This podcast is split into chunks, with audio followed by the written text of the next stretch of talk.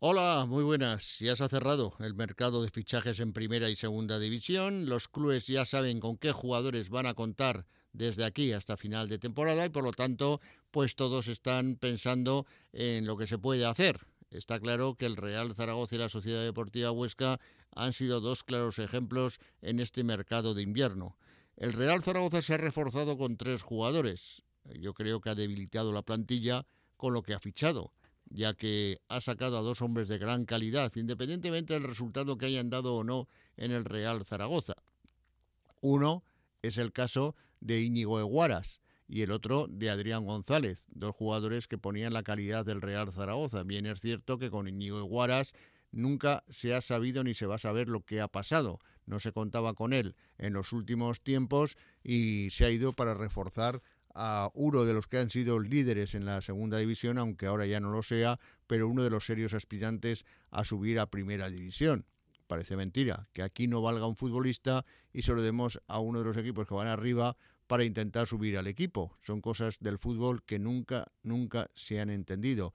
Más curiosa y peculiar ha sido la explicación del director deportivo Miguel Torrecillas, que no dio una en comienzo de temporada y ya veremos las que ha con este mercado de invierno, cuando ha dicho que claro, ya estaba en sus 30 años, que ya era como que iba en declive y ha fichado él a un delantero de 30 años con tres temporadas de por medio, tres temporadas y media. Ojalá salga bien y que meta muchos goles, pero no puedes poner la excusa de la edad a una persona y menos a un futbolista, porque luego pasa lo que pasa. Claro que firmas tú a uno de la misma edad y con muchos años de duración. O sea, que te contradices tú mismo, lo que viene a dar muestras de los vaivenes que da eh, futbolísticos y en su cabeza el director deportivo del Real Zaragoza. Ha fichado a un tal Grau que no jugaba ni en Osasuna, un jugador reserva de reservas y que viene para intentar ser útil al Real Zaragoza, cosa que dudo.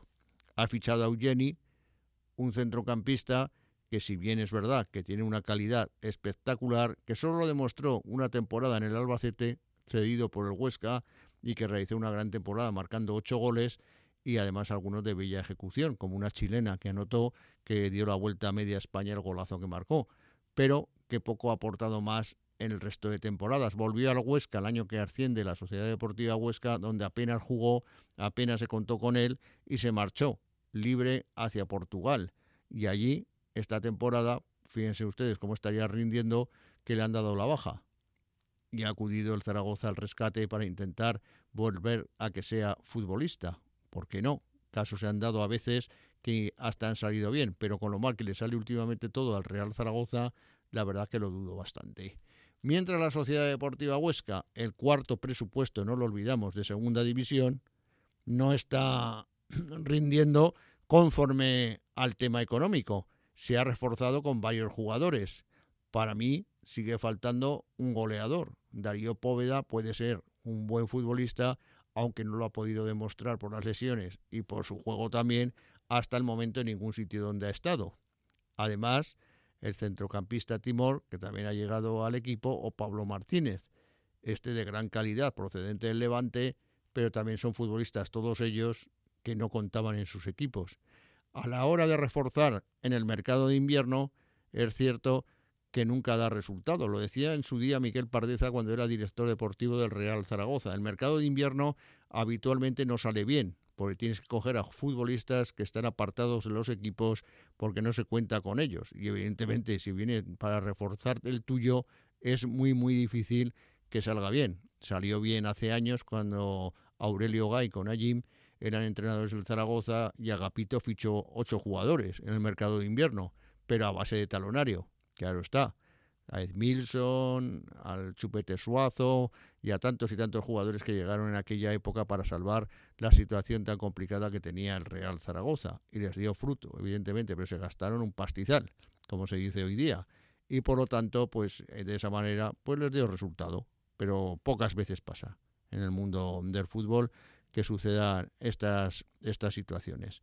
Lo cierto es que ya hasta final de temporada ya no van a poder fichar nadie y con estos jugadores tendrán que acabar sus, eh, su temporada. Ojalá que se consiga pues el, el estar en lo más alto posible. El Zaragoza, lo primero, intentar evitar su descenso de categoría, mientras que la Sociedad Deportiva Huesca intentar llegar al, a la meta, que no es otra que intentar entrar en los playoffs como mínimo de ascenso a Primera División. Partidos quedan por delante, partidos que van a ser importantes, partidos que se juegan mucho y por lo tanto ahora los que tienen que acertar son Juan Ignacio Martínez en el Real Zaragoza y Chisco Muñoz en el Huesca, que ninguno de los dos lo están haciendo nada bien. A ver si cambian sus chips y empiezan a hacerlo mejor, aunque también es cierto, sobre todo en el caso del Zaragoza, que con los jugadores que le han dado milagros no se puede hacer en el mundo del fútbol.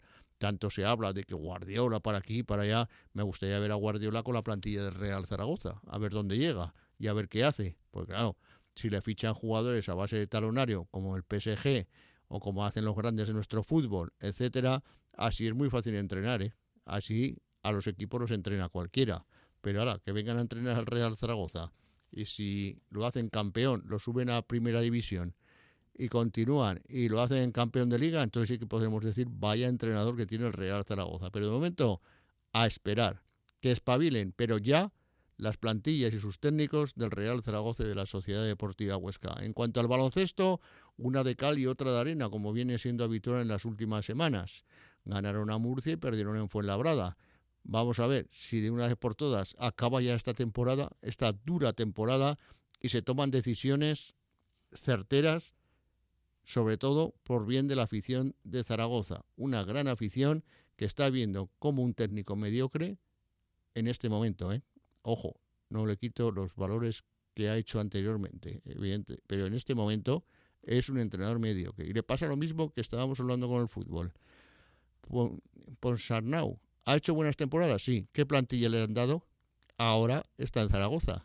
Aquí es donde tiene que aprender y demostrar que es un gran entrenador. Hasta el momento no lo está haciendo.